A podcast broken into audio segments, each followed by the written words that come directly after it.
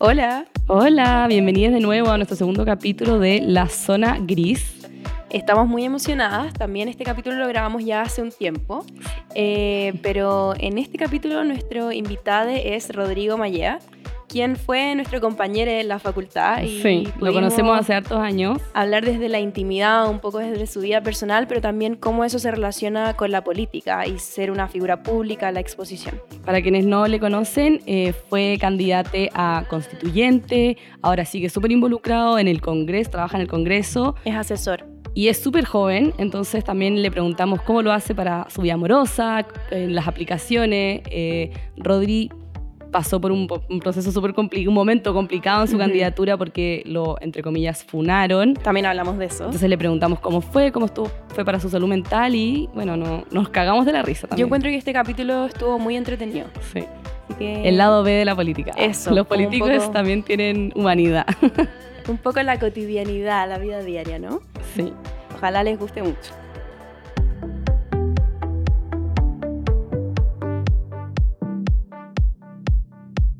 Rodri, ¿cómo estáis? Oli, ¿bien y ustedes? Hola, Rodri. Todo bien. Nosotros acá, segundo invitado, pero nos conocemos hace años ya. Hace años que venimos Muchos en este años. trayecto, sí. Nosotros con el Rodri antiguamente éramos enemigues, ¿o no? Ay, mira.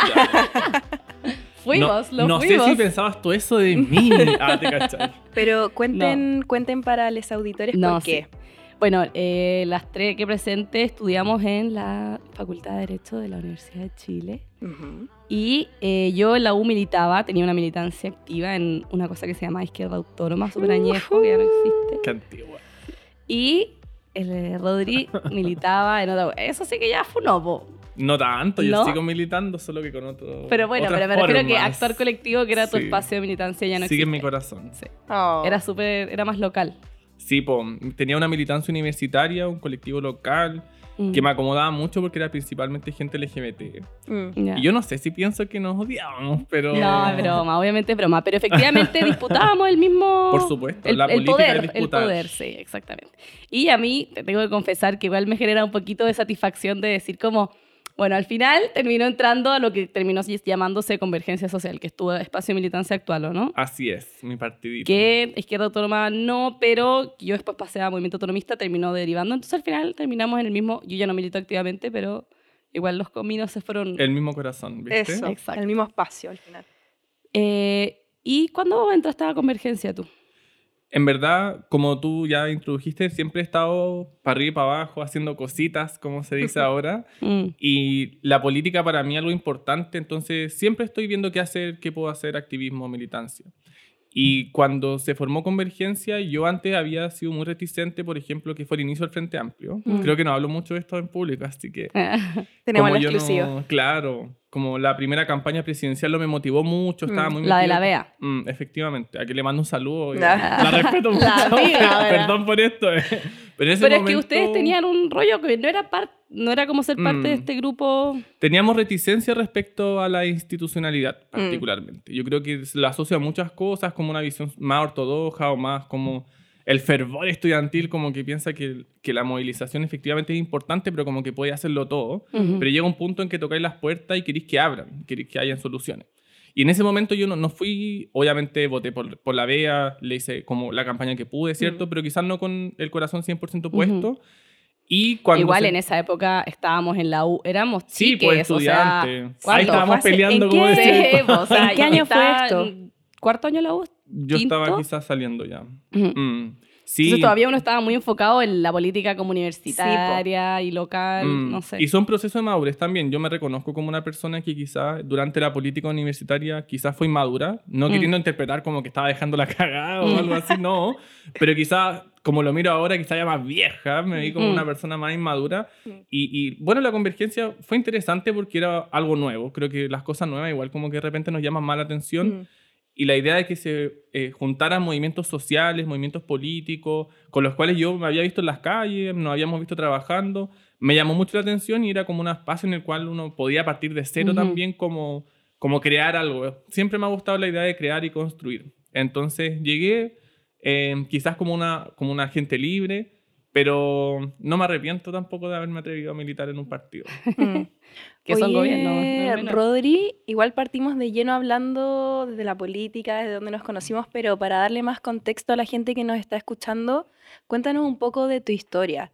Eh, ¿Por qué decidiste entrar a estudiar Derecho? Te arrepientes como nosotras. Eh, sí, ¿hace cuánto también haces activismo en la disidencia? Que sabemos que para ti también es un poco como inseparable de, de tu vida, de, de tu oficio, de, de tu De la militancia. De la- de todo, sí.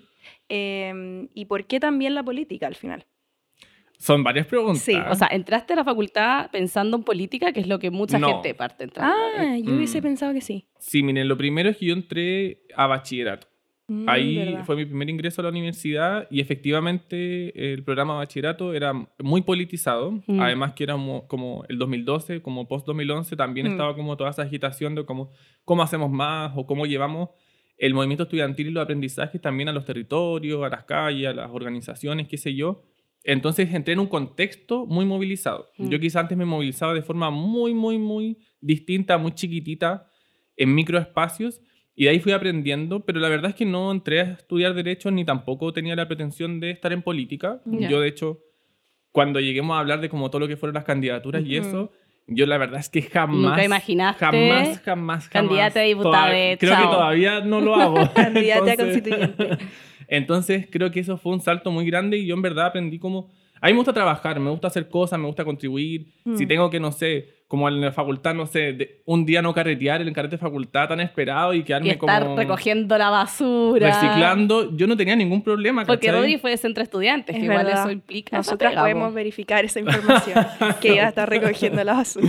Y el día siguiente yendo a reciclar. Sí. Claro.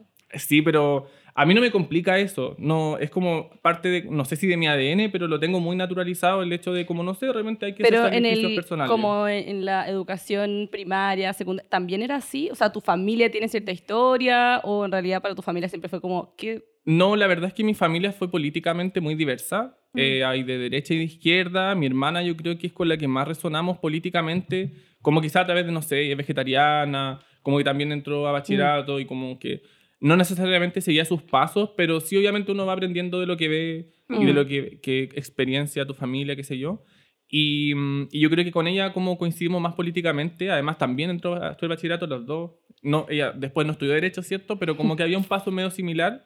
Logró escapar. Pero no es como que Logro. venga de una familia activa No, políticamente no hablando. tengo trayectoria familiar. Claro. Ya, pero ¿en qué momento tú dijiste abogada ni cagando? Como que me veo en algo más así, activista o no sé. O igual te imaginas ahí en algún momento dedicándote. Ejerciendo. O sea, la verdad es que yo siempre supe que no iba a ser un abogado tradicional, por así decirlo. Yo no me veo, y jamás me vi Mm. en un estudio, en una oficina. ¿Crees También- que también no había un es- espacio para una persona como tú en ese, ese mundo tan tradicional? ¿O en realidad era Yo creo que hay poco espacio para personas como yo, pero, tam- pero sobre todo no hay espacio para las cosas que yo quería hacer, ¿cierto? Como al menos quizá en ese momento tenía un pensamiento como más, como germinándose de política, de la disidencia, construyendo esas, las ideas que hoy día eh, manifiesto, pero, pero también tenía como adentro, como sin saber ponerle palabras, como la idea de, no sé, querer generar un cambio, un Mm. aporte. Y eso no es solamente, no sé, perdonen abogados, pero divorciar a alguien como puede ser un, un cambio muy puntual para una familia, Obvio. pero quizás como yo al menos quería hacer Más algo macro. más. Ujú. Sí. Entonces no me veía necesariamente menos trabajando para empresas, cuestiones así. La verdad es que eso yo siempre supe que no fue lo mío. Mm. Eh, creo que el primer germen que me puedo acordar de relacionar como con eh, mi carrera era como quería como tener herramientas para con otros países. Como Ya. algo muy de chico, ¿cierto? Como, sí. es como y uno el- se imagina abogado ya. Sí, al final es la carrera que menos te permite Sí, viajar po. en la vida, La pero ca- Ejercer afuera es como imposible. imposible. No, pero es como que a nosotros también nos pasó, quizás es como, mm, tenéis buenas notas, Eres humanista. humanista, listo. Pero en verdad, igual nuestra facultad en particular te permite mucho ser como política. po.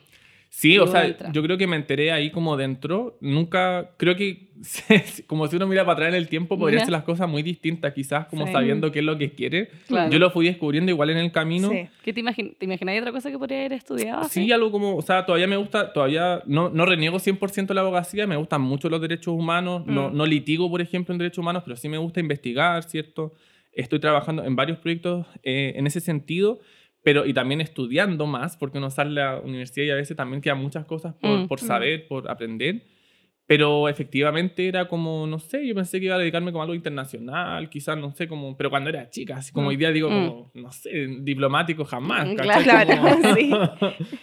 Entonces, eso fue cambiando y, y la universidad al final, a mí siempre me gusta como aprender de los contextos, de las personas, escuchar, eh, ir cambiando, mutando, incluso como el- la gente con la que interactúo. Me encanta conocer gente nueva, por ejemplo, porque todos finalmente nos dejan algo y así yo creo Mm. que fui como muy receptiva a la forma en que la facultad, más allá de todo lo que podemos criticar y que debemos criticar de esa facultad, De eh, mierda. de mierda, entérense todos. La odio.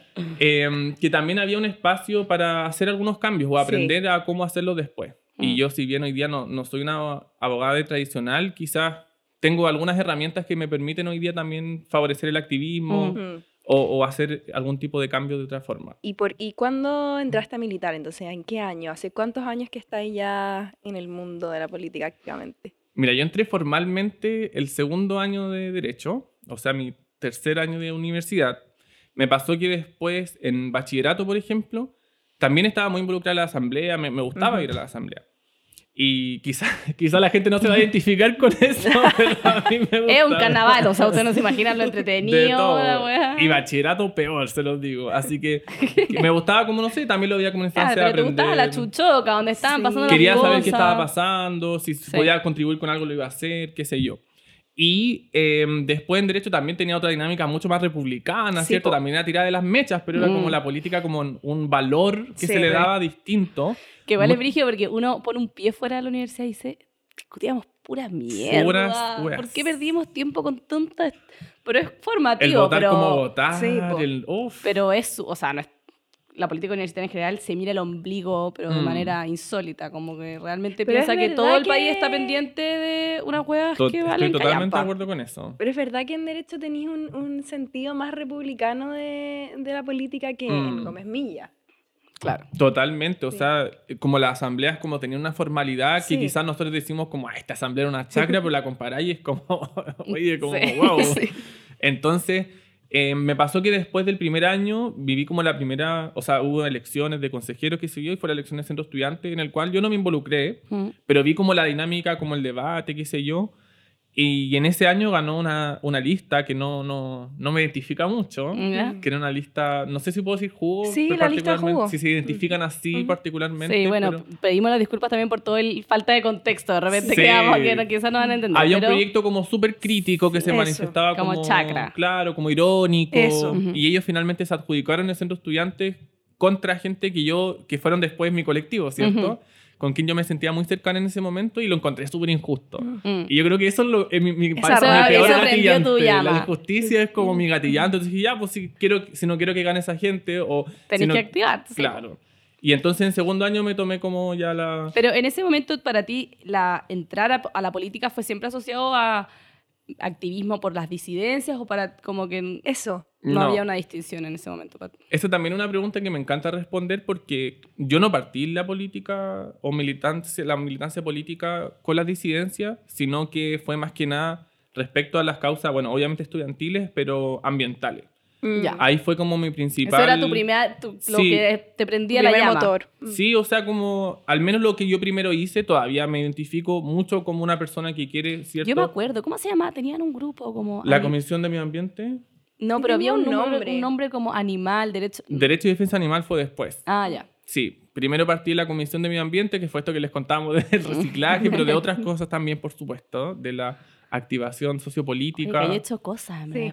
Es que me gusta hacer cosas. La ¿o CCG, ¿no? También. Me gusta hacer cosas. Ahora mi tiempo no me lo permite más, pero sí, así que en es partí con, con informándome también de los conflictos socioambientales en Chile. En ese momento estaba muy fuerte en Alto Maipo. Todavía Mm. tenemos que, Mm. que, que reestudiar conflictos que quizás no están tan en, en agenda, pero en ese momento habrán habido, no sé, 50 conflictos socioambientales activos en Chile. Hoy día hay más de 100. Mm. Y así tantas cosas más que, que, que no basta solamente reciclar, ¿cierto? Claro. Pero que ahí tenemos que activarnos políticamente. No con lo que sirve está nada reciclar. Entonces tú... Sí. Sí, reciclen. Es la, la pelea que yo tengo día a día con mis roomies. La sí. Eh, ¿Vale la pena o estamos cagados? Entonces tu, tu, primera, tu primer activismo fue con, en torno al medio ambiente, no en torno a las disidencias y la comunidad LGTBI. ¿Cómo más? Así es. Y yo creo, yo lo creo, creo que tiene que ver con que no tenía 100% como los conceptos o como la Mm. claridad respecto, como yo obviamente sabía que era em, LGBT, es cierto que no, ahí particularmente no sabía que me iba a identificar como una persona no binaria. Quizás, me acuerdo siempre cuando en el colegio me pasó como la primera vez que yo me acuerdo que me pude haber Mm. dado cuenta, como que dije como, oye, me siento muy diferente al resto. Mm. Y esa palabra me marcó de por vida, así como ser diferente. Y ahí quizás tenía un poco más de herramientas que en ese momento yo decía, como diferente puede ser cualquier cosa. Mm. Y, pero no sabía como particularmente como Cómo el género, claro. la identidad, el Es que es rollo muy nuevo también. O sea, yo creo que no es nuevo, pero como en el, en el colegio, ¿qué herramientas tenéis como...? Igual ahora eh, al menos está más masificado. Quizás no es Sí, nuevo, pero y no es por más pegarme el, el viejazo, pero no habían redes sociales ese No. Me refiero como Facebook. es muy nuevo la- la- el poder identificarse como una persona no binaria, obviamente que existe hace mucho Mm. tiempo, pero yo la primera vez que lo escuché también fue en la universidad. Mm. Totalmente, Colegio imposible. totalmente. Oye, Rodri, entonces, ya yendo más polémica, como ¿te molesta que te en- hayan encasillado el tiro? Porque claro, uno piensa en ti y es como, ah, activista LGBT, y tú decís, puta, no, yo partí con lo socioambiental. Como que de repente has sentido que por tu identidad de género la gente al tiro te mete, ah, como a las feministas les pasa también, pues como, ah, Mm. feministas, vean temas de mujeres o Claro, de de género. Y es género. como, Mm. puta, también quiero ver temas que... Seguridad, que no Mm. solamente sea como específico en el género o en el feminismo. ¿De repente te pasa que te encasillan en eso? O sea, yo creo que pasa un poco con todo, principalmente por como te estamos bombardeados de información, entonces nos quedamos con lo más obvio, lo que más se repite, lo más explícito. No, no me lo llevo a, a mal ni a pecho. Yo, mi disidencia es mi orgullo, como mi Ujú. lucha, mi activismo. Si alguien me dice que soy activista, eh, eh, bienvenido sea. Si dicen que solamente hago eso, es una visión limitada, ¿cierto? Que tiene Mm. la disidencia. Yo creo Mm. sumamente... eh, eh, soy militante de la interseccionalidad Mm. de decir que de la disidencia se puede luchar contra la discriminación, pero no Mm. contra solamente la discriminación por identidad de género, sino como las raíces de las discriminaciones y desigualdades del sistema. Entonces, hasta cierto punto, si uno ya se va a la analítica, la disidencia, hasta que podría ser suficiente como para englobar otras Para luchas. todo. Mm. Pero, pero no, no, quizá yo también me, no, no he militado tan activamente en otras luchas como si en la disidencia, entonces también no, no, no me complica que, que eso no se sepa. Mm. Eh, ya, entonces nos estabas contando como de, de tu identidad, ¿no? Pero no te habíamos preguntado. Mm. ¿Te identificas como una persona no binaria? Así es, me identifico como una persona no binaria. ¿Desde cuándo puedo saber yo? Me gusta saber las fechas. Te, Mm. te comenzaste a identificar como una persona no binaria. Me- no yo soy mala con las fechas. Perdón por boicotear tu pregunta. Pero desde cuando estábamos en la facultad. Mm, fue como también cuando estaba estudiando. Me acuerdo más del hecho que de la. como Mm. el gatillante que del año, pero habrá sido como el 2015. ponte. Ya. Pongamos así como para efectos de este podcast. Sí. ya, acá queda la prueba. Pero les quiero comentar la experiencia porque igual es como anecdótico y a propósito de los tensionamientos que queríamos provocar, Mm. es Mm. súper interesante porque en ese momento, claro, teníamos como una masificación de los feminismos, de los Ujú. distintos activismos. Y yo dije, ya, en ese momento yo me identificaba como un hombre, entonces dije, como ya lo que les toca a los hombres dentro del feminismo es deconstruirse. Entonces empecé a eh, participar de estas charlas de deconstrucción, de no masculinidades, que por cierto son muy interesantes, las recomiendo, no es particularmente mi tema ahora, por lo que les voy a contar a continuación. Y, no, y em- las organizaste, o sea, Sí, me motivé mucho esa mucho. Y llegué hasta como agarrando como más vuelo con esto, fui a un encuentro latinoamericano de nuevas masculinidades. Así es. Fue en Chile, en verdad, así que fue menos glamour, pero, fue- pero igual. Pero igual, sí. ya, pero da lo mismo la dinámica. Y en ese encuentro yo tenía puesto así como todas las expectativas, como que iba a aprender mucho. ¿Quién estaba organizando esto? Era, no me acuerdo, pero era como de muchos países. Sí, no, fue la, la UARCIS, como venían de todo, Mm. todo, Ya. todo Latinoamérica.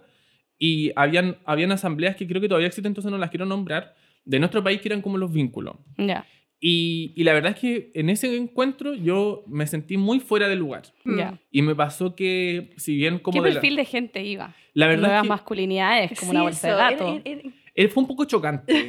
No quiero, no quiero, es que no quiero perjudicar Eran la imagen. aliados, No, eso que era como machitos, sí. quiero, quiero solamente decir que esta fue mi experiencia personal, de construyanse. Pero efectivamente me pasó mucho así como que había como mucha gente dando testimonio. Entonces como Mm. la gente declarándose como el nuevo hombre después de que, no sé, le pegó a una mujer.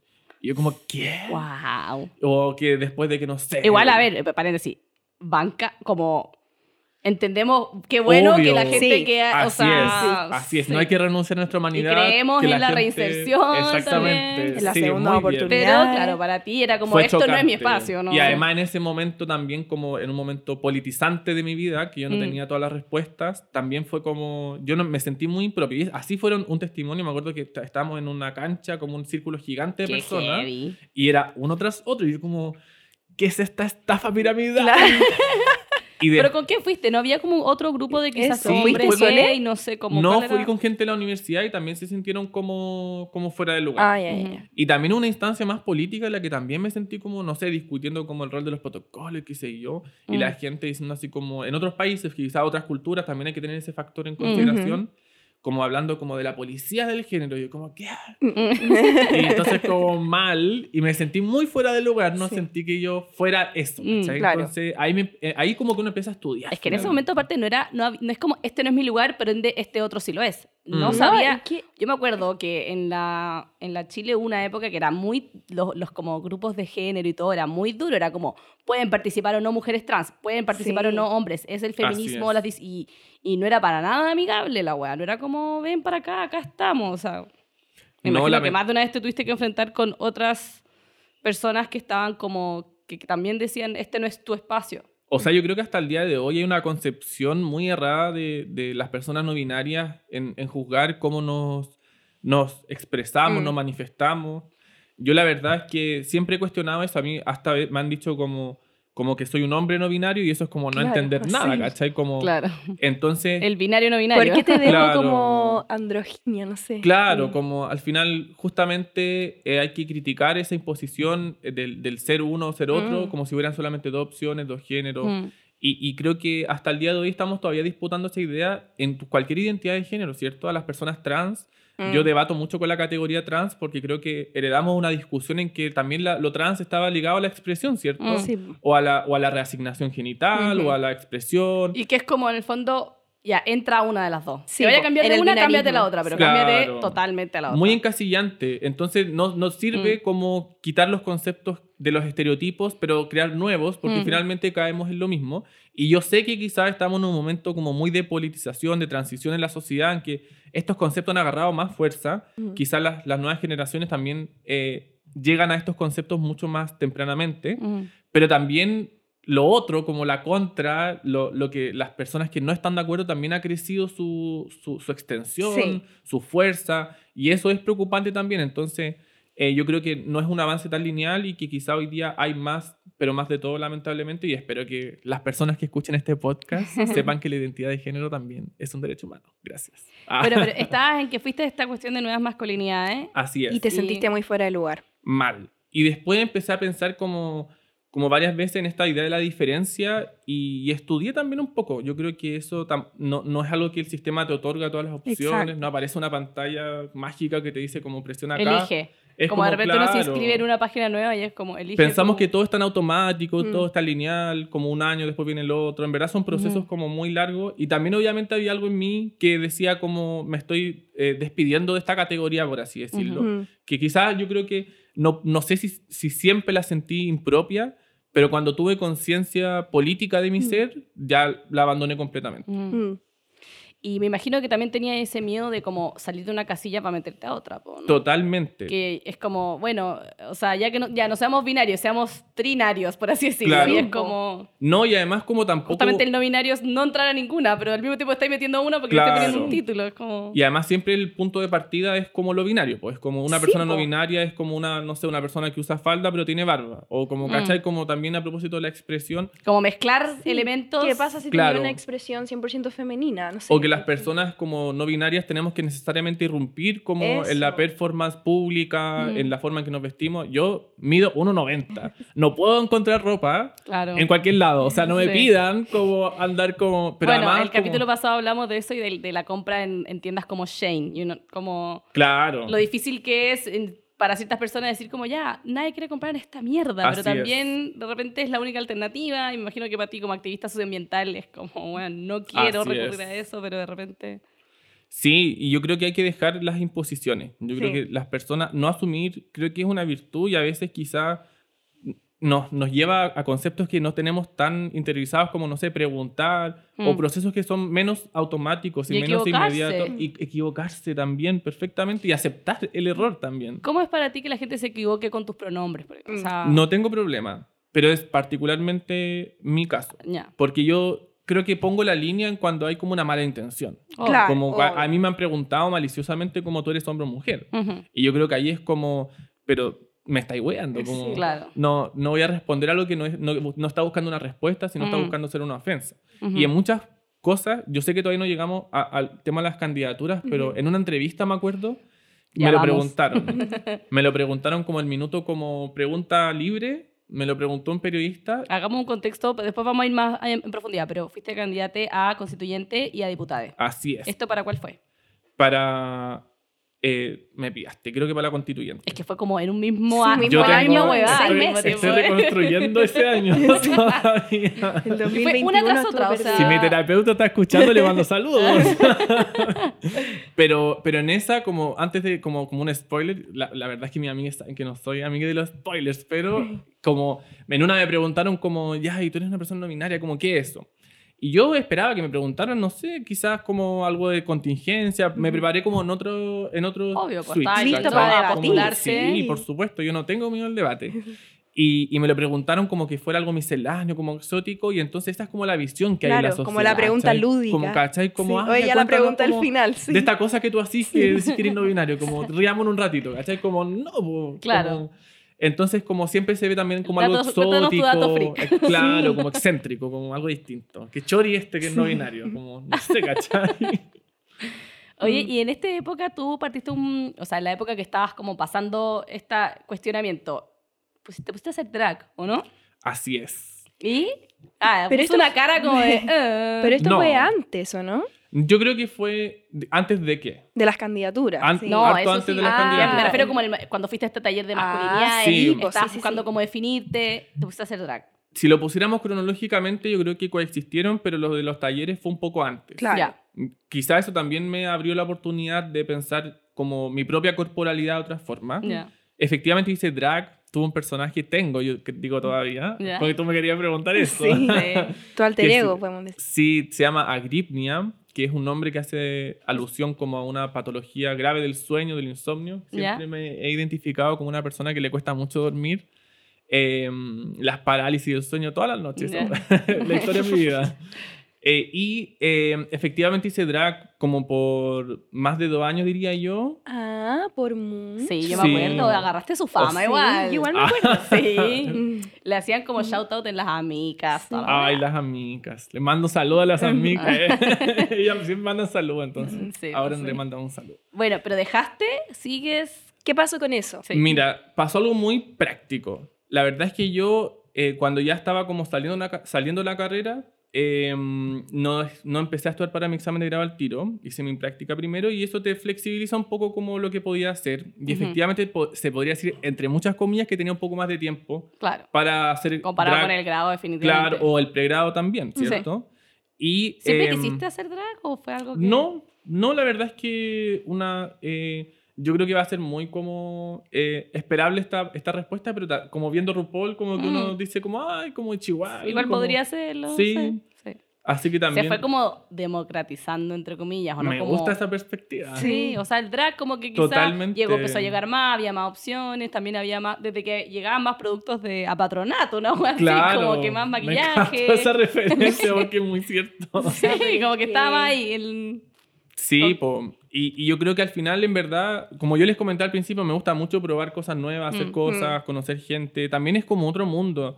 Sí, Y- es un mundo y, nada que. Sí, tiene todas sus, su, su- no sé si sus reglas, pero sus lógicas, dinámicas. O sea, también cuando hablamos de las casas de drags, Así es. tienen una lógica también a veces jerárquica. Se relaciona también con la cultura ballroom, Sí. que también me siento parte de eso. Pero ya, pero no hemos ido al grano, po. Ay, Sigue, sigue, dispersa, por sigue favor. vivo. ¿Qué pasó Este con eso? personaje. Sí. Está en pausa, Ya. lo admito. Efectivamente, la aritmia está en pausa porque mm, no me ha dado el tiempo, no he vuelto. El drag es un sacrificio muy grande. Pero te eso- gustaría seguir. Totalmente, Ya, yo no lo doy. Ya, no pasó algo que tú dijiste hasta No. hemos No, porque hay mucha discusión también en, en ciertos espacios como de que les- hay muchas funas a RuPaul. Sí, como- y al drag en Totalmente. general. O sea, esto como feminizar, porque este son estereotipos femeninos, etcétera. Y dentro del binarismo, tam- o sea, como que Claro. encasillarlo dentro del binarismo. Esa era mi pregunta, como que te de cuestionaste lo que género. estabas haciendo como drag en esa Sí, perspectiva. totalmente. Me lo cuestioné. eh, yo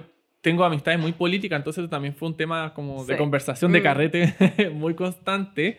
¿Hubo y- alguien que te haya como funado, entre O comillas? que No. te haya dicho como... O que te haya, no estoy de acuerdo con que haga Sí. esta weá. No, yo creo que hay una forma como muy eh, política de entender el drag, no, de una, no hacia los estereotipos, sino como a la reivindicación de romper con las hegemonías corporales, ¿cierto? Ujú. De explorar distintas eh, formas de expresarnos. Y la verdad es que yo, quizá la Grimnia tenía un tema como que, claro, peluca, qué sé yo, pero era una figura que, que era como sin género también. Ya. ¿Cachai? Era como un, siempre la pensé como un tipo de monstruo, que si bien no era lo más expresivo tampoco, era también siempre rupturista en ese Ujú. sentido. Quizá ahí sí ya me podía como permitir un poco más como la ruptura o la, la Claro. cuestión más, la imagen performática. Em, pero, pero efectivamente, claro, yo por ejemplo no usaba como, como pechugas, por ejemplo. No Y eso usaba era, era una decisión pol- como política en el fondo. De Una de- no... Sí, era decisión política, efectivamente, em, porque tampoco, como quizás para una persona que fue socializada como hombre, eh, ya el hecho de feminizar como la expresión Mm, era súper eh, reivindicativo, Mm. ¿cierto? Y era súper importante porque hacer drag no es algo solamente puntual, sino que te acompaña. mm. O sea, todas mis amigas drag teníamos como una nueva feminidad o una nueva Mm. forma de expresarnos como incorporada a nuestro ser. Y yo creo que eso también acompañó mi proceso como de, entre comillas, y era transición. como una vía de escape, en el fondo, como cuando tú estabas en personaje, por así decirlo, era como una manera de encontrar como ciertas libertades, por así decirlo. Yo creo que sí. La verdad es que eh, me da mucha risa porque hay gente que hasta el día de hoy yo podría decir que conocí en drag, pero que no conozco como yo fuera de drag. Claro.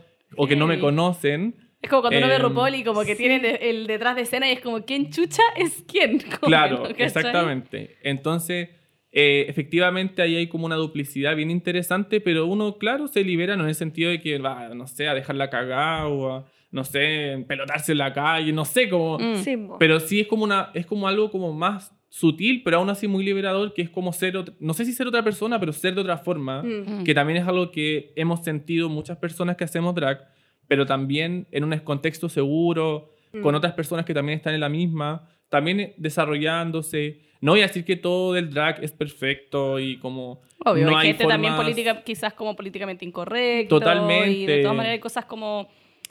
compli- eh, ¿Cómo decirlo? Y Como también un mundo problemáticas. lleno de estereotipos. y con Totalmente. muchas discriminaciones Total, y totalmente. como- Y al final las drag, como hacer drag es un acto político, pero las personas que hacen drag también tienen sus visiones políticas del mundo. Entonces, no por ser Sí, drag como... Vamos todo a estar de acuerdo en todo, Claro. Sí. obvio. Lo mismo que pasa, ¿cierto? Con los cantantes, con no sé quién. O con la comunidad LGBT en general, que es como meterlo- Totalmente, muy diversa. Eh, Rodri, ya que hemos hablado un poco de tu vida personal y de tu trayectoria, ahora cuéntanos. Nah, y que, que- ah, lo has sacado como tres veces a colación, Sí. así que ya, ya hablemos Yo- de las candidaturas.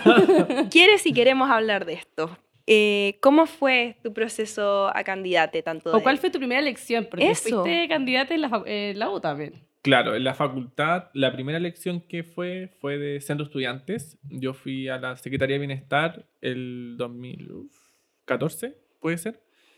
Y de ahí, efectivamente, en la facultad estuve ahí eh, bien metida, lo reconozco. De hecho, me dio mucha risa, así como anécdota. Me, me voy mucho por las ramas, pero salió como en la franja del rechazo como ex consejero de facultad por el rechazo. Ay, weón, me reí Y dije, ya, ¿dónde estamos los consejeros de facultad? Por la- eh, así como talla igual, Sí. pero sí, así que estuve en algunas candidaturas, pero en verdad jamás, jamás, jamás, jamás pensé que iba a disputar una elección como la constituyente y como la parlamentaria. Igual por demasiadas razones, por Mm. cuestiones personales, Mm. como decir como, pucha, soy joven, estoy aprendiendo. Como tampoco, yo veo con mucha humildad todo este proceso, hasta el día de hoy como que Mm. me genera como como crisis internas de identidad, de Claro. como hacia, hacia dónde voy, qué sé yo. Pero también es como pensar en que no quiero ponerme en el rollo como estallido social, pero antes de eso igual veíamos el Congreso como mucho más lejano. Yo creo que eso Sí. es verdad. O sea, yo lo siento como lejanísimo antes del estallido social Mm. Y después con la convención y todo. Creo que dijimos como, pucha, las personas como a pie igual pueden como llegar, ¿o no? Y para que la, pa la gente que quizás no cacha cómo funciona la orgánica de un partido, la, la, la, ¿cómo se llega a ser candidate? O sea, ¿Cómo Mm. llegaste tú? ¿Alguien te dijo, Te oye, querís propusieron ser? eso. Tú fuiste y te postulaste. Claro. O sea, es una decisión palpico importante, como es exponerte, Uf. exponerte a, a- sobre todo una persona como tú, exponerte a más odio, más Y una persona que tú también te definís como trabajólica. Sí. Eh, po. también es un gasto en términos de, de salud Mm. mental, salud en todos los sentidos. Todas las anteriores. Y candidaturas que probablemente les, habían, les pasaron pocas lucas, entonces como... Uf. Estamos, pero diciéndolas todas. No, ya. A ver, nuestro partido se organiza en comunales, que son como la- la- el espacio de base territorial, y los frentes. Yo milito en el Frente de Disidencias. Y efectivamente hay una, como el proceso constituyente inspiró toda esta idea de que llegaran nuevas voces a los espacios de poder, que esta Ujú. constitución representara a los sectores que no han tenido espacio históricamente. En ese Eh, momento era como, ojalá lo más independiente, lo más alejado de la política tradicional Claro, posible. Claro. Y, y en eso em, salió mi nombre dentro de otros, por supuesto, como posibilidades, como cuando el proceso todavía no estaba tan encima. Y a, a la medida que fue avanzando, em, se fue debatiendo, se fue construyendo la idea. Y yo la verdad es que en ese momento decía como, ya, esto se va a caer. No sé cómo estoy en una nómina Ujú. que después se borrará, que hará la historia. Y eh, terminó pasando que em, hubo como un apoyo muy nacional de parte del Frente de Disidencia. ¿Ya? Ya. Y también de otras organizaciones. En ese momento estábamos, eh, yo estaba fundando eh, Disidencias en Red, que es mi organización de activismo, que le mando un gran saludo, por supuesto. Y eh, también otros espacios o, o personas en particular como que me... me te fueron dando me- su sí, apoyo y diciendo como que si vais, te apaño. Claro. Que eso es lo más Fue como una importante, bola de nieve que- realmente. Y, ¿Cómo y- agarré tanto vuelo? Uf, Y está ahí terapeuta, después la si estás ahí. Y y ¿Qué te decían tus cercanes, cercanes? Así familia, como Amigues. la verdad es que estoy también algo que yo consulté con mis Que amigas. para los amigues Obvio. de, de políticas no es fácil. Nosotras, nosotras lo sabemos. sí. No Eso es te iba a fácil decir como ver a tu amigue como sacarse la mierda, exponerse. Y además que era- estábamos todos, todos candidateándonos igual, pues como ellos Sí, sabían po. que iba que comunicaciones para allá, contenidos para allá, que no sé Sí, qué. Pero también lo conversé con ellas y me fue como el empujoncito que necesitaba, porque claro, Mm. la militancia tiene como toda esa lógica en que, claro, entre nosotros como conocemos una dinámica de Mm. trabajo, hay liderazgo interno, qué sé yo, pero que te apoyen tus amigues igual dice como, ya, estoy haciendo bien las cosas, esto Mm. quizás podría ser algo importante. Y porque necesitáis gente que esté dispuesta a darte contención emocional más Totalmente. que política, por así decirlo. Y No eso el buen que agradezco, volantee mm, solamente, sino que Lo agradezco esté- hasta el día de hoy. Como en verdad los procesos eleccionarios son muy difíciles, yo digo sin tapujos, pero también eh, de forma muy sincera que todo el proceso eleccionario por diversos motivos fue muy difícil, Mm. muy complicado. No sé si porque yo era, eh, porque lo enfrenté como, como siendo muy joven, no sé, o, o- o sin tanta preparación quizá, no, no lo sé. Mm. O quizás también por las vicisitudes No. de ser cola en Chile nomás. Y la También weá te forja, o sea, te, te vuelve escéptico, que eso es lo que quizás la gente critica la política, que al final es como una, un choque muy crudo con, así es la weá. Es como, Claro, Sí. de hecho yo tenéis reivindico... plata, no tenéis plata ni gente, Claro. acá el que, y, y- y tenéis que ir pegando codazos, entonces igual para una persona como Mm. que no está acostumbrada a eso, igual es como, bueno, yo no quiero Sí. hacer política de esta manera, pero es la única manera que te... Totalmente. Y yo reivindico mucho humanizar la política. Como Sí. me cargo cuando las personas que están en, en cargos de poder o los políticos eh, tienen como esa, como esa nube, ese pony o esa robotización de que dejan de ser personas. Y yo creo que ser persona no es necesariamente, o sea, no quiero decir que es algo malo, pero viene con cosas buenas y con cosas malas, ¿cierto? Viene como con la fortaleza de lo sencillo, la humildad, pero también con la sensibilidad, ¿cierto? Con que uno tampoco es, es de, es de hierro, ¿cierto? claro. Y efectivamente hay cosas que te quiebran y, y es difícil, pero yo creo que hasta el día de hoy, como todavía asimilando todo, no me arrepiento. Ya. Obvio, o sea, si no fuese por eso, ¿tú crees que estaría ahí o no estaría ahí? en- igual no, no hemos comentado qué hace Rodri ahora, pero ¿estaría ahí trabajando ahora en el mismo Ahora, lugar? eh, asesor legislativo. Sí. Así es, estoy trabajando en el Congreso y yo creo que no lo sé, Mm. pero sería más difícil porque yo me dispuse una idea a propósito de las elecciones en las que participé y era como, sea cual sea el resultado, yo quiero contribuir a estos espacios. Claro. Puede ser directamente Mm. o indirectamente, pero yo levanté un proyecto no solamente para representarlo yo, sino porque quiero eso que es como que se pudiera hacer realidad, ¿cierto? Que se Mm. pudiera ejecutar. Y ahí de repente la persona puede importar, como quizás no tanto, Mm. Y tenía ese objetivo como un poco de la, de la ética con la cual yo hago política, que Mm. es como ser parte de esos procesos. Y estuve acompañando, ¿cierto?, a la Jennifer Mella en la convención. Eh, Ah, entonces fue candidate, Ah, sí, asesor convencional, sí. Candidate después candidato a diputado. ujú. y ahora asesor. ¿Y cómo fue? ¿Por qué dijiste, here we go again? Onda, ya, vamos por una segunda. Si Sí, no hay primera, igual- si no hay... Eh, fue una decisión complicada porque efectivamente des- yo jamás dije como, hoy la constituyente la tengo ganada, jamás, jamás. Tenía Mm. una incertidumbre en que en verdad, ah, de es hecho, que todo el mundo, pues al Sí. final, Todo el la- el resultado para todo el mundo fue como... mm, De hecho, yo hice bueno. unas apuestas como muy raras, ¿cachai? Como no la, no la chunté mucho, que digamos. No voy, a, no voy a dar nombre, pero no la chunté mucho. Y, mm, y después de eso, efectivamente, yo tuve un buen resultado. Quiero igual, de- como decirlo como humildemente, como Mm, estuvo- sí, fue un buen sí. resultado. Yo Aparte, pa- jamás... pa- Por el distrito su 9, primera ¿o no? Sí. Yo soy del distrito Lo 9. sé. Ah. Ah. Sí, en esa elección eh, hubo mucha, mucha, mucha gente que nos apoyó y Mm. estuvimos realmente a punto de, de entrar. Entonces había como efectivamente, sobre todo en el Llegaste equipo, con ese abuelito. claro, como una, un decir como estuvimos a punto. Mm. Y también eh, mucha gente nos pedía como no perdernos. La gente era muy consciente, eso me llamó mucho la atención, como la gente era muy consciente de lo dura que es la política para la gente joven y para la gente nueva. Como ¿A quién te refieres Cuando tú, la gente? eso, cuando tú decís la Como gente los vecinos- es realmente haciendo territorio. Sí, las vecinas Ah. del distrito, como hay muchas personas con las cuales hasta el día de hoy tengo contacto, eh, tanto por cosas personales, porque algunas personas también todavía, no sé, alguna ah, orientación política, jurídica, alguna ayuda personal, qué sé yo. Todavía yo trato, como les dije, de humanizar estos vínculos políticos y eso Que también eso es lo que lo hace más difícil. Mm. Totalmente, O sea, totalmente. mucho más fácil sería ser como Que tú, sí. Frank Underwood, como, weón, perder la empatía. Y yo entiendo que gente se vaya poniendo un poco más dura porque al final si estáis todo el rato con el corazón en la mano, Mm. No, y además es, es, como... es muy peludo. Totalmente, o sea, eh, yo como soy persona, las demás son personas, somos iguales y eso hay que practicarlo. Pero Mm. además hay una cosa que porque también es difícil y no es menor y es por términos materiales. pues. En las campañas Mm. nosotros y las personas que salieron electas tienen equipo de trabajo. Yo hoy día soy una persona natural. Entonces me cuesta mucho eh, ayudar todo lo que podría o Mm. trabajar todo lo que podría porque tengo que también hacer mi propio trabajo como remunerado, qué sé yo. Claro. Y el activismo lamentablemente no... No, No quiero paga. decir que no paga el arriendo, ¿cierto? Pero efectivamente no, Mm. no No puedo paga la vivir- rienda. No, no puedo... pero efectivamente no puedo vivir de eso, entonces... Eh, o al Y menos no, de y la la gente forma- repente juzga como, ay, menos mal que... es como, puta, perdón Claro. por vivir en una sociedad... Sí, po. Y, y no sé, antes, claro, eh, tenía equipos, tenía redes, tenía... O sea, todavía tengo, ¿cierto? Todavía cuando hay una emer- emergencia haremos lo posible. Pero es Mm. distinta la dinámica como hoy día yo no estoy consultando como, oye, ¿qué podemos hacer para? Es como, no sé, como ver cómo se puede ayudar, hacer lo posible. de Claro, repente. estáis soles solucionando el Mm. dilema. Bueno, entonces habían llegado con el vuelito y cuando llegó las campañas parlamentarias, tú dijiste como acá hay ya algo que podemos... Hoy, como- nosotras, bueno, también tenemos una amiga en el Congreso, pero qué dura decisión. Yo me acuerdo de haberla que sufrido. pasó con lo mismo, pues, sí, candidata convencional. de decir, voy de- aquí voy de nuevo. Sí, Y al fue... principio decía como, no creo, puede ser, en volar. Y nosotras como, bueno, te conocemos. Pero siendo como- amigue, lo que decía la Cande, o sea, no me imagino lo que debe ser para ti, persona que se, que se tiró de nuevo, como el, el enfrentar esta decisión, enfrentar de nuevo también el ojo público, Mm. enfrentar todo de nuevo al final.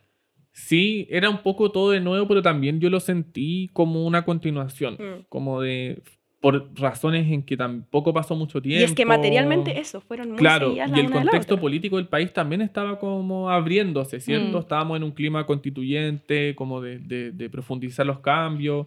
Eso seguía abierto y hoy día lo vemos como era súper importante disputar el Congreso porque va a materializar los cambios de la nueva Sí, constitución, porque quizá el Congreso hoy día no es el más favorable que tenemos para el gobierno o para esta nueva constitución. Y era, era importante disputarlo y, y yo dije, ya, como no fue una decisión fácil, también acá a mi ex terapeuta le mando saludos que me ayudó a tomar la decisión. Te cambiaste de chao. sí. Me cambié de terapeuta, pero me ayudó mucho a tomar la decisión y, y la tomé también de forma muy colectiva, de forma muy humilde eh, y fue muy difícil. Mm. La verdad es que... Es que aparte es posponer tu vida, o sea, porque no hemos Sí. vuelto a hablar de tu, de tu carrera, pero es como... Ah, ya nosotros sacando la Emi todo el rato, pero Sí. es verdad, o sea, postergáis tu vida personal, postergáis tu carrera, como que tenés que poner en pausa Es tu verdad, vida sí. por una weá que... Sí, pues, y, y creo que además la diferencia, más allá de que, claro, la primera elección, como es la primera, ¿cierto? Tenéis como el borrón y cuenta nueva listo.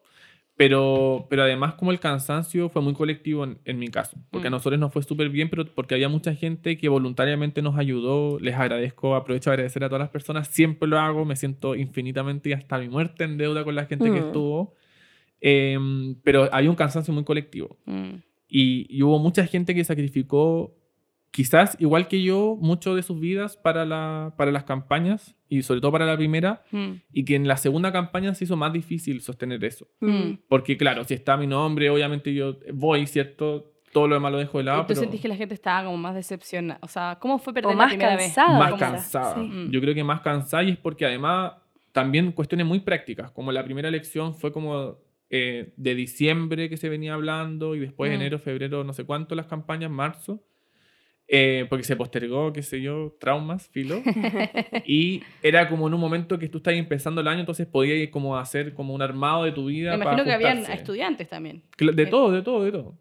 Y ya a mitad de año uno no puede decir como, bueno, estos seis meses también, bueno, eran Mm. tres, pero lo que queda del año, porque uno se planifica igual como medio año, Mm. voy a dejar todas mis cosas de nuevo de lado, como que no había posibilidad. po. La, Sí. la y mientras tú empezaste a hacer campaña, ¿seguíais siendo asesor de la No, constituyente? Ah, no, ya no. Yo la- a la, a la Jennifer la, le mando un saludo muy grande. No, no, no fui asesor particularmente como de los que iban a la convención todos los días, sino que había una coordinadora como que armamos también con la EMI y con la Connie Valdés, le mando también un saludo. Mm.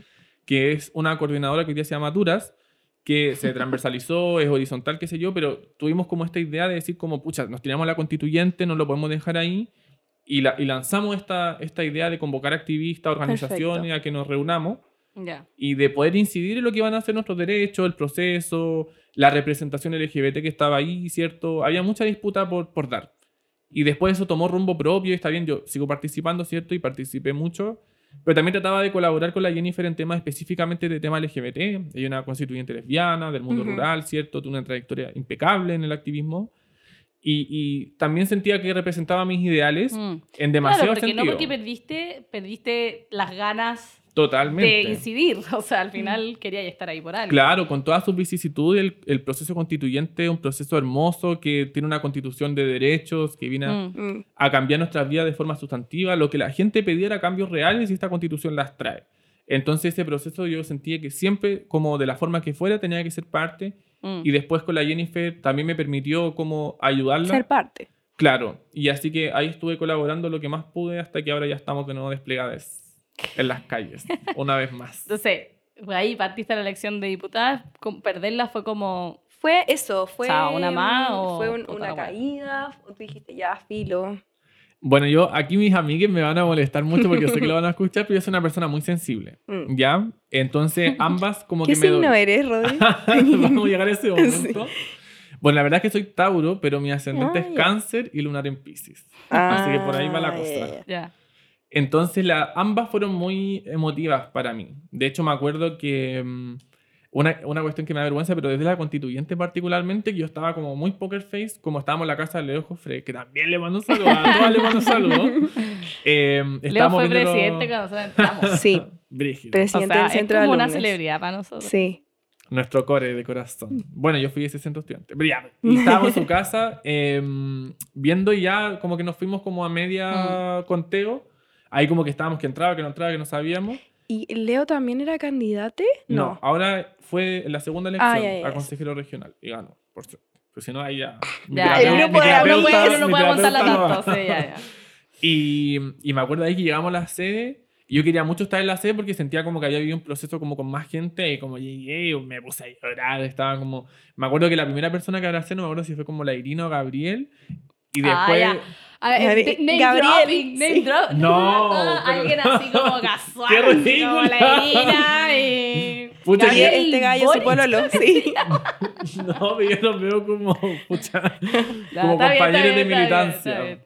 Eh, y fue como ya, me quebré ahí mal. Mm. Y la segunda eh, fue también muy dura. Ahí creo que fue eh, raro porque me pasó lo mismo que a mí me había pasado antes, como que entraba, que no entraba, que salía Mm. la Tú televisión. pensabas que iba a salir, claro. Había como una ambigüedad. De hecho, me acuerdo que estábamos en el comando Que del- aparte que es muy peludo porque con el sistema que, es- que al- quizás la, o- a ti no te va tan bien, pero quizás Sí, la otra persona sí le va bien, ¿cachai? Entonces sí alcanza a entrar. Sí, como- pues ya habían, no sé, pues noticieros que tenían considerado como el tema del arrastre, otros no. Entonces yo, Yo en me acuerdo, ambas, yo te vi en- eh, varias veces en en, ambas. en esa- en la tele. Cuando ponían así Entonces, como... había una ambigüedad. Yo tampoco. Tú estás como en blanco en ese momento. Sí. Estás como respirando, sobreviviendo. El tiempo que pasa un segundo por un Existiendo. segundo. Mm. Y en ese momento estábamos en el comando y nos habían pedido como pasar como lo más al frente posible porque Gabriel iba a salir después de los resultados, que yo. Además fue un momento bien difícil y yo Mm. estaba con la Carol Cariola. Y en ese momento la Carol nos llamó súper bien y ella decía como Que la Carol aparte fue la primera mayoría. ¿no? primera Mm. mayoría como del Mm. mundo, Sí. como arrasó. Y, y me abrazó y me dijo, Rodri, tú estás entrando, yo creo que tú entres. Entonces fue como, eso, eso es algo positivo porque igual te emociona. Entonces estaba Sí, como obvio. emocionada por todos lados. Y bueno, finalmente pasó de nuevo, el, el sistema del arrastre no me benefició. Y siento que lo, lo me costó más procesarlo esta Mm. vez. Como no fue como que ese día rompí en llanto y como boté, sino que fue como tuve que asimilar como todo el año hacia atrás. Es que sí. ¿Qué hago con mi vida ahora también? Un poco, un poco hasta el día de hoy me pasa eso, no por, por creerme nada, de hecho, pero como e- es, distinto, eh, como el trabajo, la cosmovisión que yo tenía, el trabajo político, como un Mm. poco hormiguita, el Mm. anonimato igual, a veces es cómodo. Sí, po. Y después pasar como que, no sé, alguien te mira en la calle como de forma muy súbita y no sabes si es como que te vio no sé qué Mm. o como que... Y que te tipo- banco, te odia. Como... Claro, como, como te, más allá de que me importa o no me importe, Mm. como que te genera una impresión, pues son Sí. cuestiones inevitables porque Mm. tenés los ojos abiertos, porque Mm. estáis despierta, ¿cierto? Entonces esas cosas todavía las estoy como asimilando, tampoco es que voy por la calle y todo, y- no, pero de repente igual hay como una, una, una identidad que, que política, por así decirlo, que todavía estoy tratando como de asimilar un Mm. poco. Eh, eh, es, es difícil, es difícil, yo no... En algún momento tú dijiste, ¿sabes que esta weá? Sí, Eso. Chao. Tirar toda la mierda. Sí. O como, incluso por un tiempo, si la vida es muy larga, pero en algún momento dijiste como, resentiste quizás o a tu partido, o decís como esto es demasiado O esto para no tiene mí, o quiero sentido, necesito claro. enfocarme en mí mismo un rato, como...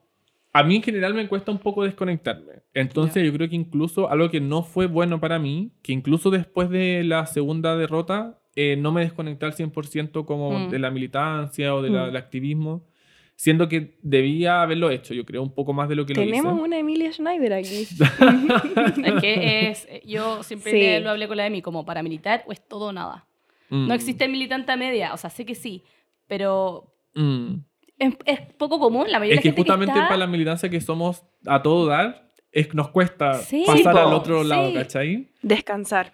Eh, y a mí me cuesta No, y mucho, verlo como mucho, una pega. mucho. Y que, o sea, en el sentido de que. también podéis tomar vacaciones. Sí, eso. te podéis tomar vacaciones. Es muy difícil. Yo, yo no, como que no. ¿Cuándo fue la última vez que tomaste vacaciones? No, esta- estas vacaciones sí me las tomé.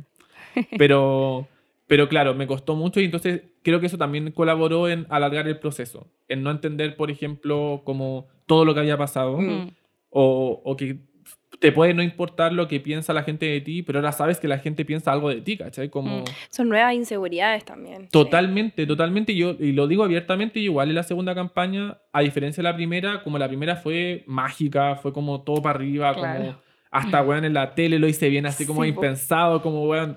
Y en la segunda cometí muchos errores. Mm. Mm. Y que hasta el día de hoy existen como en las Pues redes sabios. y todo. Y yo me, me empodero de los errores que cometí porque aprendí mucho de eso. Mm. Y no lo voy a ocultar. Y lo hablábamos, ¿cierto? Humanizar la política, empoderarte de lo Me bueno y lo acuerdo malo. que algún, alguna Yo igual me acuerdo, pero no me ya acuerdo quién fue. No, para ¿para que- qué lo vamos a para No decir? lo vamos a decir No. No, pero para que... Está todavía publicada en Instagram. Yo ni siquiera me acuerdo tanto, o sea, en el sentido que la memoria es súper frágil y la gente... Pero eso, como yo también siento eso, ta- tampoco a quién lo definen sus errores, ¿cierto? Pero Mm. también es un aprendizaje, po, Sí. porque no es como la campaña constituyente, yo tuve suerte de no equivocarme. Claro. Tuve suerte, o que mis errores hayan tenido muy poco impacto. Mm. Mm. Y después también eso es lo que tenemos que considerar porque no te puede no importar nada de, de lo que dice la gente, pero si hay una cantidad de gente No, como o sea, que se suma al odio normal de Es muy normal cola, que te como- afecte. ¿Cachai? Entonces, eso también fue algo que yo creo que no puedo negar que me afectó mucho. Hasta el día, al día de hoy, nada. Mm. Porque también hubo gente muy bacán Mm. que, que se me acercó a decir como esto va a pasar, como esto Mm. eh, eh, eh, eres persona, ¿cachai? Gente que yo no conocía. De hecho, alguien, no lo voy a nombrar, eso sí, alguien del Mm. mundo de los podcasts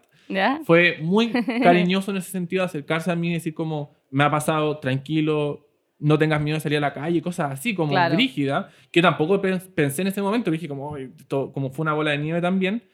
Pero también aprendí de mis errores y, y- y me empodero totalmente. Y no me definen, no me define lo que una persona que no tiene buena de mí piense o diga. Yo sé Y- que soy una persona que dedico todos los días de mi vida al activismo y a, Mm. a, a Todo. las distintas Y en formas de ese, en ese margen, obviamente, hay más margen de error. Totalmente. Que, me- que tire la piedra quien no se ha equivocado. No. Sí. Y la gracia es también reconocerlo. ah. Obviamente Sí. hay errores que, que basta más Eso que es lo- reconocerlo. Es lo pero- más valiente, encuentro yo. Totalmente. Eh, y tú te definiste nuevamente eh, como una persona muy trabajólica y que no deja de lado el activismo nunca. En ese sentido, nosotras con la Cande no tenemos idea. Pero tu vida más íntima, tu vida amorosa, ¿cómo lo sobrelleváis? ¿Te, te- te complica? Eh, ¿Es difícil? ¿O está ahí estable? Es difícil porque también eh, creo que activistas de la disidencia nos pasa que politizamos también los vínculos afectivos. Y no es porque a decir que ah, es disidente activista, entonces va a ser el máximo nivel de poliamor y todo. Claro. No, pero uno politiza su- sus afectos, sus relaciones. Y la gente espera eso de ti. También. Eso es lo que yo mucho. encuentro más difícil. Ah, me imagino que También la Javi hay una también que expectativa. ha- haya abierto tu, Mm, sí. o sea, abierto tu relación Y porque la gente también de la disidencia, probablemente, quizás no todos, pero te reconozcan. Mm. Entonces tengan una Y expectativa de tu persona. hasta, a veces hasta lo encuentran como algo positivo, algo negativo, Sí, algo atractivo, Hay algo un como prejuicio no también, gracias, ¿cachai? Entonces también es un factor en la vida personal. Pero yo he aprendido, eso también apoyándome mucho de mis amigas, como a politizar esos afectos, a tener eh, distintos tipos de, de- de interacciones o relaciones con las personas. También efectivamente a veces a ser más cuidadosos, ¿eh? no Mm. lo voy a Mm. negar como se me La asesoró, exposición. como igual cuidarme en ese sentido. Como yo soy una persona Sí. que en general Uno peca de asesoró porque en el ingenua. fondo Sí. tú estás ahí más como... Está lo mismo, como que quizá no te haya caído Claro, la teja de... hay que hacer ese switch totalmente. Qué y difícil. tampoco sé si hoy día no es que como que no hago nada hasta el matrimonio, ¿cierto? Pero, pero sí efectivamente hay que no- tratar de no dar pasos en falso. Pero cuidáis también como tu imagen pública. ¿En qué sentido? No sé, es como conversaciones que hemos tenido también con la Emilia, como vaya a ir a Ilu a- a- y, y te da lo mismo como que alguien te grabe bailando hasta abajo, ¿cachai? Como Eh, a mí me gusta... O estar eh, en Tinder. Claro. como que Sí, alguien no. tome un pantallazo. Como... Sí, no tengo atado con eso. Ya. O sea, ¿Estás también en alguna aplicación en este momento? estoy en alguna aplicación en este momento. Eh, sí, Más no- 569. Eso, después les paso el dato. No, pero no, no tengo atados con eso, pero sí efectivamente, no sé, eh, me pasó la primera vez que salí a carretear después como de las elecciones, también como mediando la pandemia, qué sé yo, como que igual fue como, por muchas razones, como volver a adaptarme a esto, y ahí Mm. fue como el shock de decir como, ya va un carrete cola, igual, no sé, había gente que efectivamente ubicaba, que había de las campañas, qué sé yo, y era algo con lo que yo no estaba acostumbrada, a pesar de haber estado un Gente año que entregando y volantes, te da la ¿cachai? lata. También, po, sí. Principalmente gente como que agradecía y todo. Yo Ah, ahí voy a defender a la Ah. escuela. eh. Ah, ya. Pero no la lata como de criticarte, pero sí como que... Que quiere conversar contigo. tema. Ah, es que yo no lo puedo ver como una lata. Ah, sé que me Es que genera... tú eres Ah, igual. de política en el carrete. No, o sea, igual, pero, pero no, no, no. Lo digo en el sentido de como efectivamente me generaba como a mí mismo como inflexiones propias, así como esto va a pasar, como Ya. tú no estabas acostumbrada a, a- a recibir este tipo de, de Mm. afecto o de agradecimiento. O de gente que votó por ti, como que por favor no te pierdas, como les comentaba antes. Pasa Mm. mucho. Ujú. De repente puede ser como no sé, pero pasa. Mm. Mm. Y, y eso no lo asocio a algo positivo ni como negativo, pero es algo con lo que sí o sí tengo que lidiar porque tengo que acostumbrarme. Ya cada vez va bajando más porque ya efectivamente pasó como el momento de las elecciones. Me acomoda, eso sí, un poco bajar la intensidad y como Claro. quizás escoger los momentos de intensidad. Ahora yo, por ejemplo, igual estoy como recién volviendo y quizás por la campaña de la prueba o qué sé Mm. yo. He tratado de antes mantener perfil más bajo, Mm. como estoy como procesos propios como he tratado de darme mi espacio, igual es adictivo el espacio propio, pero también creo que el activismo llama, el activismo pesa y, y efectivamente tengo que acostumbrarme, y estoy acostumbrándome igual ya, Ya. a todo lo que pasó y, mm, y quiero volver a hacer activismo más Pero en público, ese sentido, ah, yo volviendo a la otra voz. Dale, dale, dale. Cuando ¿Será te política esta No, que nos va a ir? Pues sí, cuando te, cuando te aconsejan cuidarte, ¿en qué sentido es? Como cuando empezáis una- un vínculo más serio, más periódico en el tiempo a, a tener ojo con eso? O sea, durante las campañas principalmente. Mm. Fue como, efectivamente, hoy día eh, a las personas en política les pueden descontextualizar algo muy fácilmente. O también hay malas intenciones, ¿cierto? Mm. Mm. Que no descontextualizan algo, sino que agarran algo, e inventan y qué sé yo. Entonces, efectivamente, me aconsejaron por la experiencia en otras campañas que tuviera cuidado de buena forma, ¿cierto? Mm. No como de privarme de nada. Claro. Y también algo que me pasó a mí era que yo, como efectivamente en los afectos, como que estaba, como, o sea, en las campañas, perdón, estaba desarrollando como esta identidad política, por así decirlo, que todavía no sabía cómo se congeniaba con mi propia identidad. En mi mente yo estaba tratando de ser lo más real posible, Mm. como la gente va a entender cómo soy porque yo soy así, punto, ¿cachai? Pero en verdad no era tan así, entonces Mm. efectivamente se genera una disociación de Sí, qué se percibe por Mm. esta persona en política. Entonces también me pasaba que había gente que quizás pensaba que esta era la persona que, que yo era siempre o que era Claro. 100% esta persona y no era así. po. En Como hay un privado. momento sensible, Ay, te entiendo demasiado. Eh, sí o no, como hay como... de verdad que como no por como la como no que la versión pública no sea lo que somos, Mm. ¿cierto? Pero efectivamente son distintas formas de, Mm. de manifestarnos como personas. Sí, la vida no es tan lineal en ese Y uno en sentido. sus relaciones, en tus vínculos, como se dice ahora, Mm. quiere poder también de ese espacio seguro de como no, no ser el personaje. O sea, o Y poder ser no- vulnerable también en Sí, la po. intimidad. Sí. Totalmente. Y relajarse también. Y también uno como que no sabe qué esperar también un poco. Como a mí me ha pasado mucho que hay personas como que o se han acercado, o en mi experiencia se han acercado porque como por todo lo que viví como candidato o en el activismo, y hay veces que no, que no saben. Mm. Y últimamente me ha acomodado mucho más la segunda, de hecho. Y hay gente como que sabe, pero que no viene del mundo político. Entonces Mm. como que no le da tanta relevancia. Sí, y igual debo rico poder admitir... partir con la página un poco más en blanco. Sí, Eso. debo admitir que eso me acomoda un poco más. Pero en lo material es distinto porque es como, pucha, no nos podemos juntar el día porque tengo reunión. Y es como, ¿reunión? ¿De Como, qué? ¿Qué te Como- pasa? Como, Claro. juntémonos, ¿cachai? Como, entonces, como tiene sus pros y sus contras, pero efectivamente ahora último, como, esa, como no sé si lejanía o desconocimiento de lo que ha sido como este paso por las candidaturas o la política, me ha acomodado un poco más que alguien que diga como alguien muy activista. Y yo siempre pensé lo contrario. Siempre pensé que... eh, Que te iba a hallar más con alguien como tú. Sí. Claro. No, sí. yo estoy totalmente de acuerdo. O sea, me imagino que también, Javi, te puede pasar, Mm. pero entiendo mucho eso. Pues necesitáis que tu espacio también sea un espacio seguro en donde no podáis desconectar. Mm. No como necesariamente el militante que está ahí en todas, po. Sí, yo lo, lo pensaba también porque, claro, es como ese proceso de entenderse el- el- la persona con otra. Es como, claro, si están pasando por cosas similares, como que Mm. obviamente va a ser como una reunión, obvio, sí, nos vemos después de la reunión o mañana Mm, claro. temprano, nos ajustamos. Y a veces me pasa eso, como tengo como horarios muy extraños Mm. o a veces como tengo el domingo ocupado y es como... Claro. no- hay- genera shock, genera Sí, cortocircuito. Y, y la verdad es que justamente, incluso ahora trabajando en el Congreso, como el Congreso funciona de lunes a miércoles, Mm. que no estoy como Y ahí estáis para disponible, Santiago, aparte. ¿cachai? Sí, po. Entonces son muchas formas de, de cambiar, pero yo lo politizo. No Mm. son relaciones tradicionales, por el motivo que sea, pero no son relaciones tradicionales. Pero tú sentís que dejaste de lado como buscar ese tipo de afectos o de vínculos durante el 2021, que fue como este año de campañas. en el 2021 sí, Mm, no los busqué.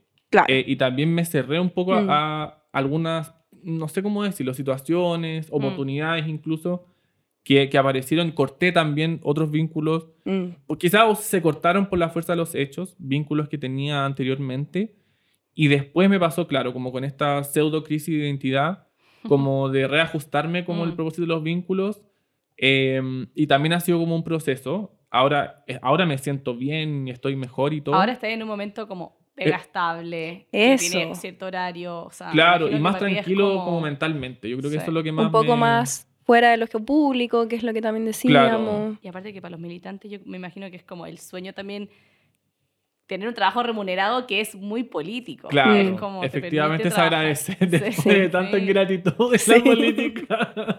Obvio. Ya, o sea, ahora está en una época más...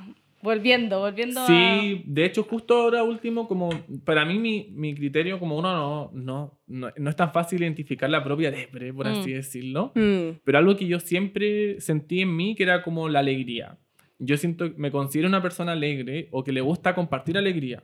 Mm. Y esto, las elecciones, por todo lo bueno que trajeron, como la consecuencia de eso fue arrebatarme esa alegría. Y lo digo como así, no tan fatalista, pero... Y yo- fueron muchos meses. mu- fue, yo fueron me- dos elecciones, un no año una, entero sí, en que po. todo cambió, Tuviste, pusiste en pausa todo tu... Sí. Sí, entonces hace poco me volvió como esa alegría que siento como de ser persona, de compartir, Mm. de querer ver gente, de, de querer compartir No, felicidad. y que no todo es como grave. De repente necesitáis como poder cerrar esa- Claro. ese aspecto. y- Totalmente. Mm. Así que hace poco estoy como volviendo ya. Ah, en esplendor. Ya Sí. llegando al final de esta capítula, eh, ¿cómo te veis de aquí a 10 años más, 20 años más? ¿Cuál es tu proyecto de vida? No sé si esa pregunta también es como... Igual es un poco dura esa pregunta, como ¿cuál es tu proyecto de vida? Quizás no tengo uno, pero... Sí. Eh, esta es una gran pregunta. Mm. También otro saludo a mi terapeuta. Shout out to mi terapeuta. Trending topic, mi terapeuta.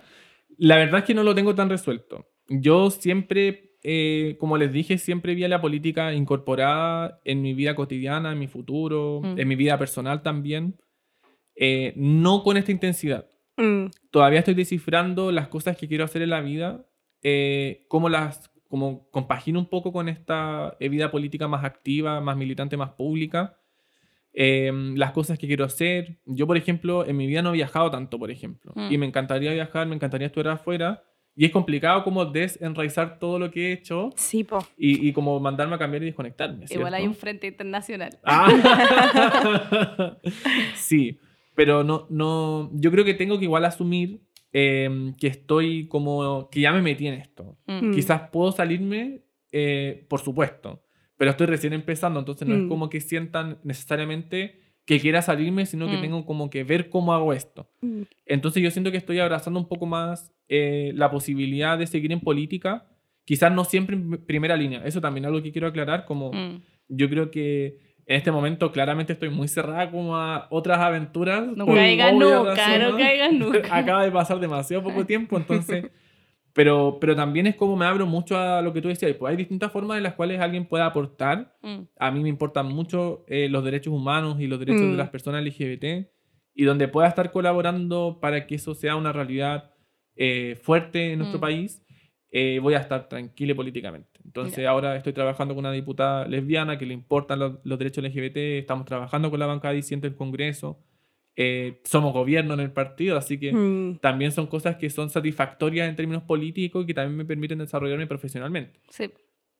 Pero si el día de mañana ya dejan de ser gobierno, como que lo importante yo encuentro es saber decir, puedo, puedo salir si quiero o me puedo tomar el tiempo. Claro, eso lo siento muy propio ahora. Ya. Como no sé si el tiempo, pero sé que si es que hay un momento como de crisis o como en que yo diga como no más, que voy a poder dar un paso al costado. Que en, en este momento mi prioridad es mi salud mental, mi familia, Claro, no sé. como es como el control de la situación. Sí. Siento que sí tengo el control, no tengo el control de muchas cosas en mi vida, pero sí tengo el control de mi participación en política y Claro. estoy muy consciente de que estoy participando, soy consciente de los efectos negativos que trae, soy consciente del odio que voy a recibir siempre y más allá de que esto no es como hoy, que gracias por la amenaza de muerte en Twitter, ¿cachai? Como obvio que no, pero soy Mm. consciente de eso y yo sé que es parte de lo que estoy haciendo, más allá de no aceptarlo o no apreciarlo sé que es como a lo que estoy y no, no supera mi umbral, por así decirlo, para decir como ya me voy, ¿cachai? Claro. Y como les dije, cometí varios errores que sí me hicieron cuestionarme como mi continuidad en todo esto. En política. Sí, totalmente fueron crisis existenciales, pero que ahí sí mi terapeuta número uno dio en el clavo que era como, claro, efectivamente te afectan en lo emocional, en lo personal, pero no te generan un cuestionamiento de quién eres tú. Mm. Yo jamás pensé... Cuando te veáis en el reflejo y decís quién, es, quién Mm. soy, quizá ahí lo importante ¿sabes es poder sí? decir no. ¿Sabéis que sí? Como el, el no, no pensar que las personas, como tienen la razón, o generan como esa duda en ti, decir como, Mm. oye, ¿en verdad soy esa persona? Yo tengo clarísimo, Mm. clarísimo que no soy esa persona. Mm. Que esta imagen política sirve como para efectos como positivos, como negativos, Mm. pero por ningún motivo me quedo con lo negativo, pero porque no lo siento propio. Mm. No siento ni que es parte de mi persona política, de mi persona íntima, de quien yo he trabajado para ser. Claro. Y, y son los efectos, como ustedes dijeron, como ustedes me vieron como reciclar y todo, yo sé que el mundo no va a poder ver como todo lo que hice en la universidad y se va a hacer sus propias imágenes de mí, pero yo tengo una, una buena imagen del trabajo que he hecho. Y seguir Mm. con- como conectada con esa cuestión. Que de repente uno Totalmente. pierde el horizonte como de por qué estoy haciendo Sí, esta weá. Te metí en una máquina y sentido, no... mm, tengo Pero mucha te veo, te veo el interior. 2024, 2025 ahí, candidata a diputada. No hay eh. primera sin segunda, no hay segunda sin Sí, tercera. un tiempo dice que se va a tomar y ahí le veo. Después candidata y candidata y candidata. Me tengo que armar para eso, es verdad. Como- ¿Cómo se va a llamar el, el congreso ahora? Cámara de las Regiones. el Cámara es- Pero es el Senado. Ah, pero ¿y el, con- el Congreso va a mantener el nombre? O sea, les diputados Dice sí. informada. Ajá. Ah. Sí. Sí. Se mantiene en la Congresa. Eh. ¿Hay algo que queráis decirle a la gente? Algo que... Un mensaje. Sí, a las niñas también, no sé, de la comunidad LGTBI más. Eh, ¿qué, ¿Qué queréis decir? Eh, bueno, igual les agradezco a ustedes por la invitación, por supuesto. Eh, en verdad es, fue muy bacán la conversación porque pudimos hablar como cuestiones, nos, nos conocemos hace tiempo y Mm. todo, pero eh, igual fue una conversa que también reveló cosas que quizás no conocíamos de nosotras y de una forma muy cómoda también. Y a la gente que está escuchando, yo creo que... em, nada, ojalá que, que sientan que, que puedan encontrar un espacio en el cual ser quienes son. Sé que quizás es un cliché, eh, pero es algo que subvaloramos demasiado. Mm, Porque hoy día hay muchas personas que no pueden ser, o personas, y de todas las edades, ¿cierto? Mm. Jóvenes, adultas, que quizás están buscando su lugar en este mundo y no lo encuentran. Yo siento que encontré el mío, ustedes ya conocieron un poco más cómo, pero también de una forma súper zigzagueante, súper Mm. difícil, eh, hasta el día de hoy como tratando de afianzarme también en ese lugar. Entonces darle un mensaje de aliento, de, de buscar redes de apoyo, de buscar espacios seguros, personas de confianza, eh, referentes también. Hoy día tenemos a disposición la capacidad de hablarle a alguien y quizá obtener información o de, Mm. no sé, ir a una, a una, una organización o un Era espacio una abierto. charla de nuevas masculinidades. Claro, no se, se las recomiendo igual si hay que deconstruir. Pero, pero eso, como me gustaría que todas las personas pudieran encontrar su lugar en, en el mundo, y, y perdón si es muy hippie y cliché lo que estoy diciendo, pero igual eh, creo que a propósito de lo que hablamos, del recorrido como que me pasó a mí en particular, Mm. eh, que siento que lo estoy empezando a encontrar, así que ojalá que hay las niñas que nos están escuchando, pero también les adultos. Es súper joven, o sea, imagínate. Todo lo que Sí, puede faltar. quiero pensar que me queda juventud. Ah. Bueno, Rodri, en verdad, muchas gracias por venir, por abrirte con nosotras y sigan en redes sociales a nuestro asesor futuro diputado. Ay.